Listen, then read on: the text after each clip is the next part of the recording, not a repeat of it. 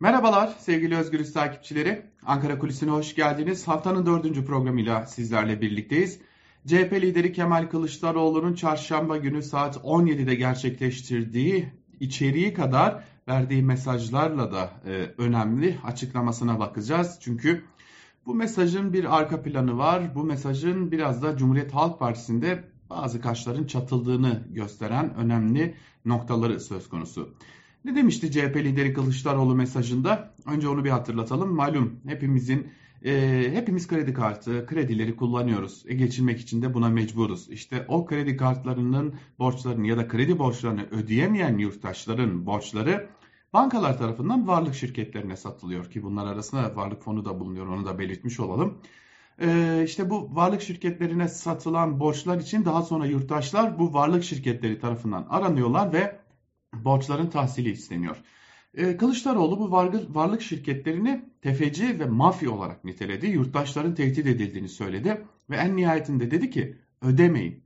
Ben gelince onlarla konuşacağım. Şimdi artık bunun adını koymanın zamanı gelmiş gibi görünüyor. Kılıçdaroğlu yepyeni bir ekonomi modeli ya da bir kendi cephesinden ekonomi politikası öneriyor ve ağırlıklı olarak sosyal demokrat ekonomi uygulamalarının Türkiye'de egemen hale getirileceğini belirtiyor.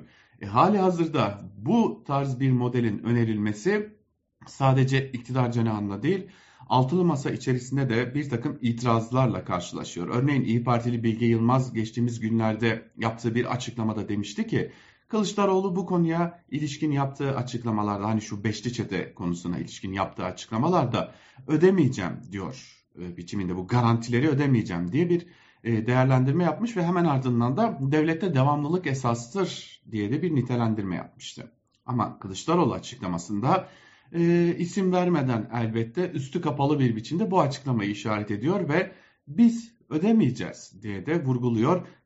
Senin tefecim benim tefecim yok bunlar ödenmeyecek diye de altını çiziyor ve bir yerde ben bu modeli uygulayacağım. Ben bu modelin arkasındayım. Verdiğim sözün arkasındayım. Bana başka bir şey dayatmayın. Ben verdiğim sözü yerinde getireceğim diyor Kılıçdaroğlu ve burada üstü kapalı bir biçimde aslında İyi Parti'den gelen bu açıklamayı da eleştirmiş oluyor. Sadece bu değil elbette.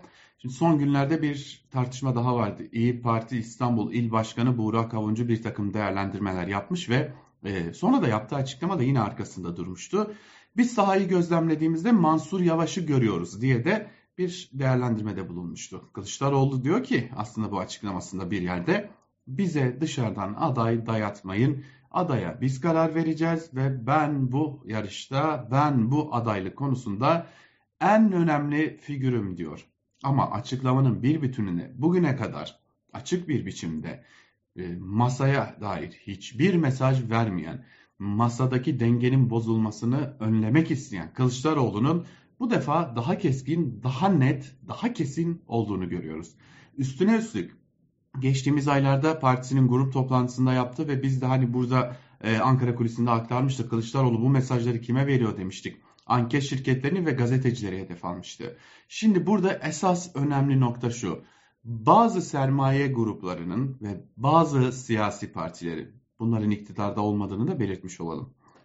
Bazı anket şirketlerine paralar gönderdiğine dair e, bir iddia var. Uzunca bir zamandır bu iddia Ankara'da konuşuluyor.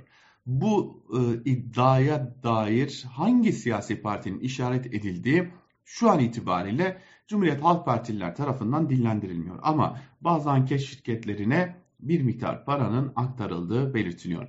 Yine bazı gazetecilere özellikle sermaye gruplarından Kılıçdaroğlu'nun yıpratılması amacıyla bir sermaye aktarımı olduğu, bir kaba tabirle söyleyelim rüşvet verildiği söyleniyor. Ve ilginçtir ki şu sıralarda bazı gazetecilerin de yine isim vermeden söylüyor bunu CHP'liler Kılıçdaroğlu'nu hedef aldığını da görüyoruz diyorlar.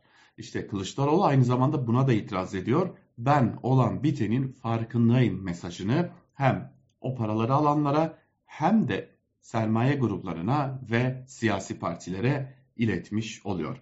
O nedenle Kılıçdaroğlu'nun bu açıklaması yalnızca ama yalnızca varlık şirketlerine ve o şirketlerin borçlarını satın aldığı tüketicilere ilişkin değil. Aynı zamanda da bir bütün muhalefetin bir bölümüne de önemli mesajlar içeriyor. Bu nedenle de Kılıçdaroğlu'nun bu açıklamalarının önümüzdeki günlerde daha fazla tartışılacağına ve daha fazla gürültü koparacağına kesin gözüyle bakılıyor Cumhuriyet Halk Partisi'nde. Kılıçdaroğlu'nu ilk defa bu kadar net bir biçimde mesaj verirken gördük. Bakalım önümüzdeki günler Kılıçdaroğlu'nun bu açıklamasına o partilerden, gazetecilerden ya da birilerinden cevap gelip gelmeyeceğini izlemekte geçecek. Ankara Kulisi'nden bugünlük de bu kadar. Hoşçakalın.